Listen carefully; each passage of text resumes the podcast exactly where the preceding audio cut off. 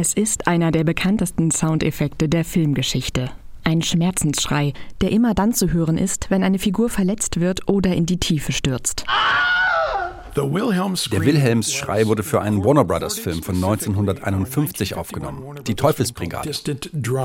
Sagt Steve Lee, Soundeffekt-Wrangler und Gründer des Hollywood Soundmuseums in Los Angeles. In einer Szene traben Soldaten durch den Everglades Nationalpark in Florida im 19. Jahrhundert.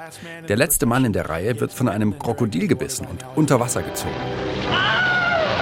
In diesem Film hört man den Wilhelmsschrei zum ersten Mal. Doch genau genommen gibt es nicht den Wilhelmsschrei, sondern gleich sechs davon. Schrei Nummer 4 und 5 sind allerdings am bekanntesten. In einem einzigen Take wurden alle Schreie aufgenommen. Der Tonregisseur bei Warner Brothers gab die Anweisungen.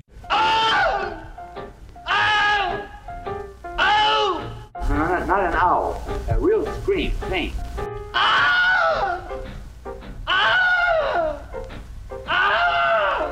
Dieser Take wurde bei Warner gespeichert unter Mann, der von einem Krokodil gebissen wird und schreit. Doch was hat das Ganze nun mit Wilhelm zu tun? Einer der nächsten Einsätze des Schreis war im Film Der brennende Pfeil. Hier hat der Schrei seinen Namen bekommen. Denn hier gibt es eine Nebenfigur namens Private Wilhelm. Dieser will gerade seine Pfeife rauchen, als er von einem Pfeil am Bein getroffen wird. Wilhelm!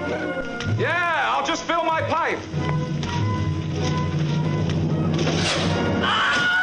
Bald werden auch außerhalb von Warner Filmemacher darauf aufmerksam, wie Star Wars Sounddesigner Ben Bird. Er benennt den Schrei Wilhelm nach der Nebenfigur aus Der brennende Pfeil und er verwendet ihn selbst, unter anderem in Star Wars und Indiana Jones. In Star Wars Episode 4 zum Beispiel fällt ein Sturmtruppler einen Abgrund hinunter und man hört Schrei Nummer 3 und 4.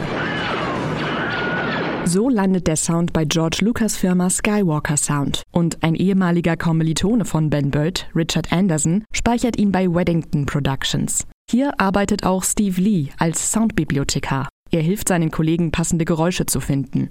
Und gerne empfiehlt er den Wilhelmsschrei. Er beobachtet, wie seine Kollegen ihn unter anderem in Die Schöne und das Biest und Aladdin verwenden und nutzt den Effekt später selbst in Dutzenden Filmen. In den 90ern veröffentlicht er eine Wilhelm-Filmliste im Internet. Ich habe sozusagen die Tradition weitergeführt und habe es noch viel größer gemacht. Und ich entschuldige mich, es hat sich verselbstständigt. Der Schrei breitet sich immer weiter aus. Bald taucht er in hunderten Filmen auf, darunter Batman Returns, Toy Story und Planet der Affen. Wilhelm schafft es auch in Serien und sogar in Werbespots, Videospiele und Freizeitparks. Für Sounddesigner ist es kostengünstiger, auf diesen bereits vorhandenen Sound zurückzugreifen. Und wir nutzen es als eine Art, einander Hallo zu sagen. Denn die Sound-Community ist sehr klein. Dieser Gag begann als Scherz unter Soundeditor. Durch den Schrei wird das Publikum ein Stück weit aus der Filmwelt herausgerissen. Der Witz des Wilhelms-Schreis besteht äh, vor allen Dingen darin, dass er uns bewusst macht, dass der Film etwas Konstruiertes ist. Sagt Dr. Rasmus Greiner, Researcher im Bereich Filmwissenschaft an der Universität Bremen. Wir merken, ah, die Person, die wir sehen, ist wahrscheinlich gar nicht die Person, die diesen Schrei ursprünglich ausgestoßen hat, sondern der Schrei, der ist da drüber gelegt. Gleichzeitig habe ich dann als Zuschauer natürlich auch das Gefühl, ich bin Teil eines Insider-Gags. Also ich durchschaue das. Ich habe das Gefühl, ich gehöre jetzt ähm, auch zu einer Gemeinde der Cineasten dazu. Dann bleibt jetzt noch die Frage, wer hat denn nun den Wilhelm geschrien? Während seiner Arbeit an den letzten Star Wars Prequels hat Ben Bird genauer recherchiert, erzählt Steve Lee. Ben Bird went to Warner Brothers and was sort of digging in the archives and he found a memo that basically documented this session for Distant Drums. Die Notiz war eine Liste mit Namen von Schauspielern. Sie sollten verschiedene kleine Vokalelemente für den Film aufnehmen.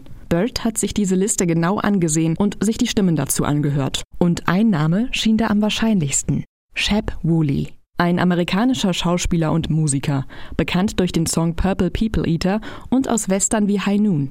Er spielte auch in die Teufelsbrigade, allerdings nicht den Mann, der vom Krokodil gebissen wird, sondern eine kleine Nebenrolle, Private Jessup, die nicht mal im Abspann steht. Von Shep Woolley selbst werden wir nie erfahren, ob er den legendären Schrei wirklich erzeugt hat. Denn er starb 2003, bevor Bird die Notiz im Archiv fand. Doch laut Woolies Witwe weiß man, dass er oft Lacher, Schreie und Schmerzenslaute für Filme aufgenommen hat. Steve Lee fasst es so zusammen. Wir können nie 100% sicher sein, was das Rätsel um diese Geschichte noch größer macht. Aber wir sind ziemlich sicher, dass es Chep Woolley ist.